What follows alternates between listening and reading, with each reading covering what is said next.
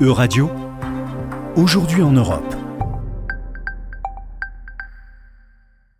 Bonjour à toutes et à tous, bonjour Juliane. Débutons notre tour de l'actualité européenne en nous rendant en mer Égée, source de désaccord entre la Grèce et la Turquie depuis les années 70.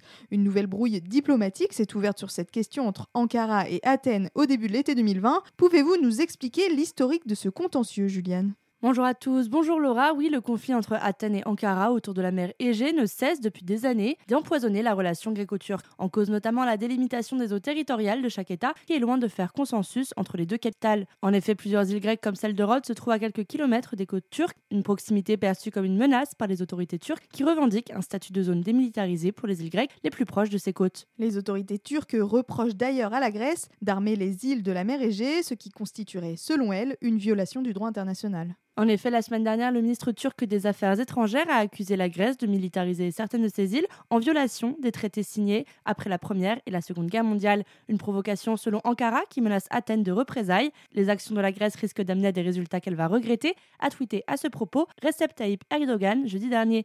Vous devriez désarmer les îles, je ne plaisante pas, a-t-il ajouté à l'occasion d'un exercice militaire. Des accents belliqueux que condamnent les autorités grecques. Oui, Laura, le ministre grec des Affaires étrangères, s'est exprimé jeudi dernier à ce sujet, réprouvant ce qu'il appelle la tentative de révisionnisme turc au sujet de l'occupation des îles de la mer Égée. En effet, Ankara conteste régulièrement la souveraineté de la Grèce sur un certain nombre d'îles, souveraineté qu'elle compte à nouveau remettre en question si Athènes n'accepte pas de démilitariser ces îles. Beaucoup d'observateurs considèrent que par ses accents guerriers, le président turc cherche à détourner l'attention d'une situation économique difficile alors qu'approchent les prochaines élections présidentielles. Effectivement, selon l'hebdomadaire grec Promo Tema, Recep Tayyip Erdogan pourrait tenter de profiter d'une montée des tensions avec la Grèce afin d'essayer de redorer son image auprès de ses électeurs. Le pays est en effet usé par une crise économique sans fin. Jeudi dernier, la livre turque a d'ailleurs atteint son plus bas niveau par rapport au dollar américain, entraînant une inflation hors de contrôle.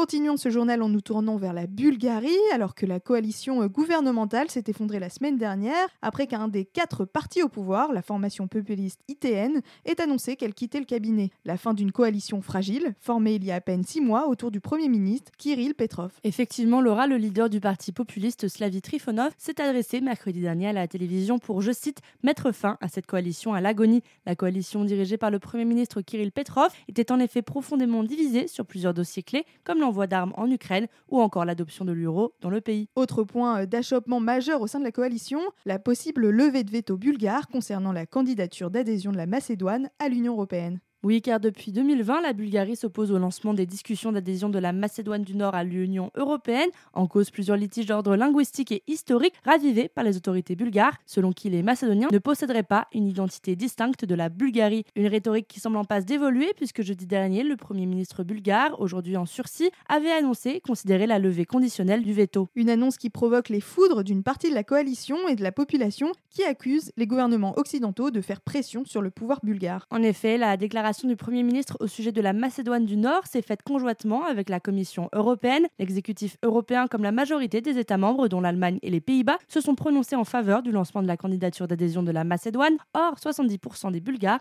restent opposés à la levée du veto concernant la candidature de Skopje. Une situation qui pourrait euh, profiter à l'extrême droite, Juliane. En effet, depuis le départ du parti populiste de la coalition gouvernementale, des autres ministres ont annoncé leur démission lundi dernier, une décision qui aggrave la crise politique dans le pays et qui pourrait déboucher en la tenue d'élections anticipées. En ce cas, plusieurs forces politiques d'extrême droite pro-russe pourraient renforcer leur présence au Parlement en capitalisant sur le sentiment anti-européen d'une partie de la population.